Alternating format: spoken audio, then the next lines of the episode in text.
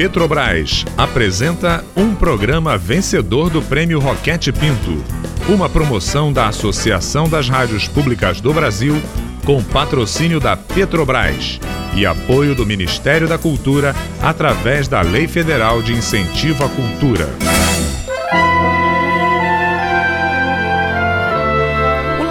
Aberto de interatividade da UFSCar, tenho o prazer de convidá-los para ouvir, a partir de agora, a radiodramaturgia Verdades Inventadas. Liberte sua imaginação e abra seus ouvidos para participar das aventuras de Laura e de suas experiências imaginárias.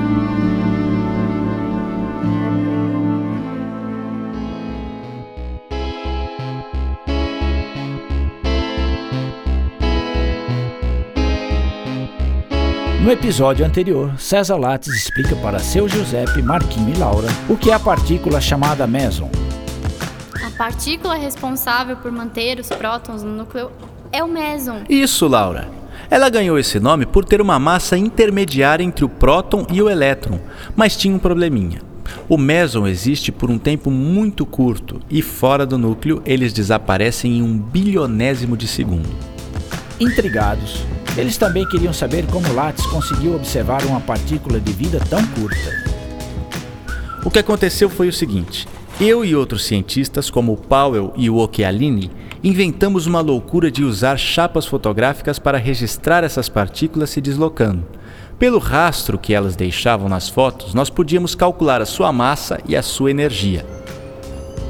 Lattes também revelou que os mesons poderiam ser registrados mais facilmente em grandes altitudes. Então é por isso que você veio parar aqui no meio do nada, né? É, é sim, Marquinho. Eu e o gaúcho aqui. Mas voltando à nossa história. Colocando as chapas aqui, foi possível realmente registrar um número suficiente de rastros desses mesons. Estudando mais atentamente, percebemos que eram de dois tipos: um deles, que apresentava massa maior, o nosso meson pi, ia se desintegrando à medida que aumentava sua interação com o núcleo atômico.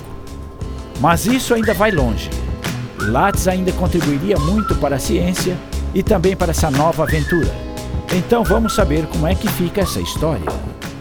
A descoberta do meson pi abriu uma verdadeira temporada de caça de partículas pelos cientistas. A cada dia parecem descobrir alguma novidade. Ah, elas têm nomes estranhos, não é?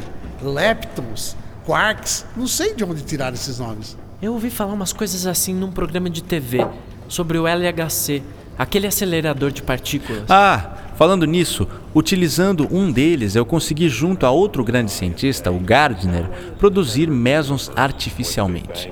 Foi na Califórnia.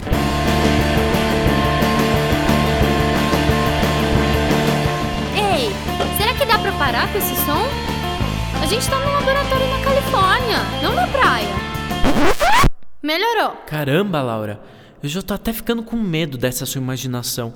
Como é que a gente vai parar aqui? Ai, deixa isso pra lá. Bom, César, já que a gente tá aqui, continua. Bom, foi assim. Eu e o Gardner bombardeamos alguns átomos de carbono com outras partículas, e com isso o átomo praticamente explodia, liberando todas as partículas que faziam parte dele. E adivinha quem estava lá? Ah, essa eu sei. O meson. Isso mesmo. Professor, agora como com quantas descobertas o senhor não ganhou o Nobel? Ouvi até dizer que o Powell é que ganhou o prêmio pela descoberta do meson pi em seu lugar. Sabe por que eu não ganhei o prêmio Nobel? Em Chakaltaya, quando descobrimos o meson pi se publicou Lattes, Occhialini e Powell. E o Powell, malandro, pegou o prêmio Nobel para ele. Que safado. Pilantrão mesmo. É. Bom, ele era mais conhecido. Tinha o trabalho da produção de pósitrons em 1933. Occhialini, que aliás era Giuseppe no primeiro nome, como o senhor e como meu pai. Então, Occhialini e eu entramos pelo cano. Mas não foi o único. Teve o prêmio pela produção dos mesons artificialmente. Ah, é verdade. Teve este também, quando Gardner e eu, em 1948, detectamos o meson artificial. Sabe por que não nos deram o Nobel? Gardner estava com berilhose por ter trabalhado na bomba atômica durante a guerra, e o berílio tira a elasticidade dos pulmões. Morreu pouco depois e não se dá o prêmio Nobel para amor. Nossa. Resumindo, seu Giuseppe, me tungaram duas vezes. Mas que pena, professor. Acabou ficando sem o Nobel. Quer saber? Acho que foi até bom.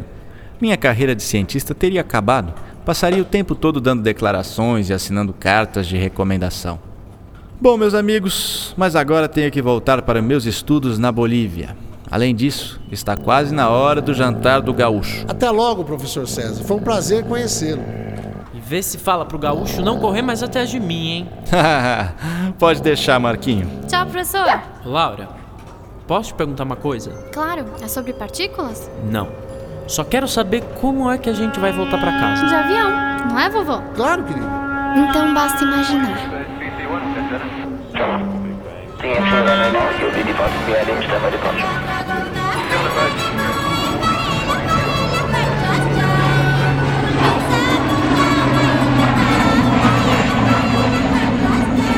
O Marquinho pegou um sono.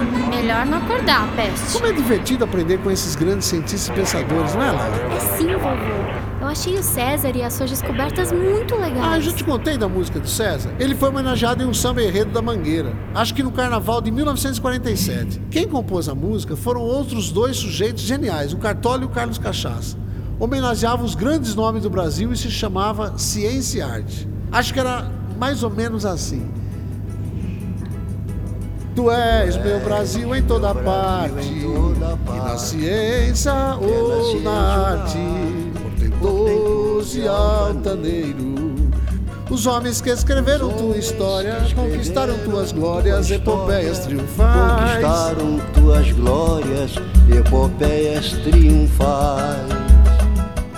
E quero neste pobre enredo revivê-los glorificando os nomes teus, levá-los ao panteão dos grandes imortais, pois merecem muito mais, pois merecem muito mais. Não querendo levá-los ao cume da altura. Cientista tu tens e tens cultura. Destes pobres vates, assados como Pedro Américo e César Lattes. Nossa, o que, que era essa cantoria? Ah, sei lá. Eu acho que a música veio na minha cabeça.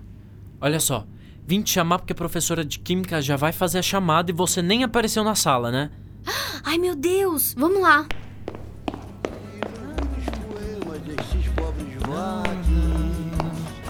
Assados como Pedro Américo e César Prates. É Lattes, Marquinho. Lattes. Ciência Ei, que braveza, hein? Você vai ver a braveza se o gaúcho correr pra cima de você. Quem? Ai, ninguém, Marquinho, esquece. Agora anda logo, senão eu vou ficar com falta. Credo. Às vezes você é possível.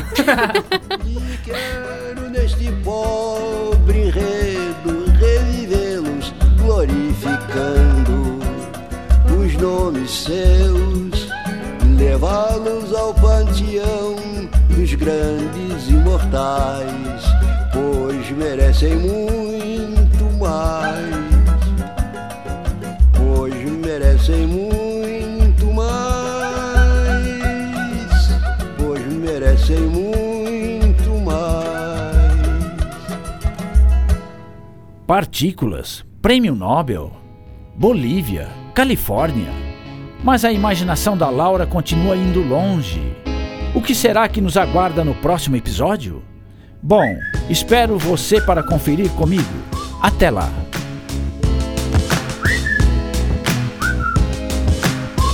Se você quer saber mais sobre as verdades inventadas da Laura, entre no seu blog e acompanhe por lá os textos de nossa querida personagem em suas reflexões sobre suas experiências imaginárias e os personagens que encontrará ao longo da nossa radionovela.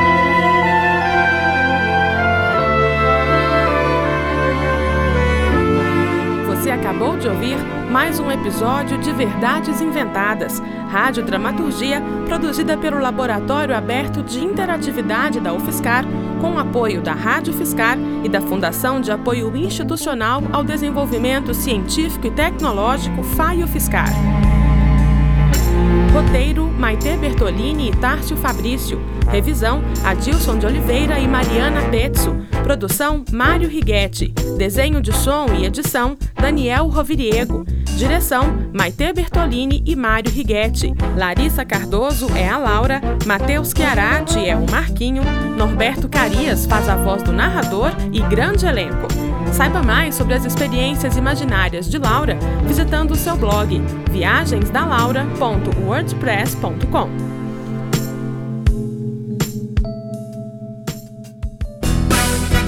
Este programa foi um dos vencedores do Prêmio Roquete Pinto, uma promoção da Associação das Rádios Públicas do Brasil, com patrocínio da Petrobras, com apoio do Ministério da Cultura, através da Lei Federal de Incentivo à Cultura.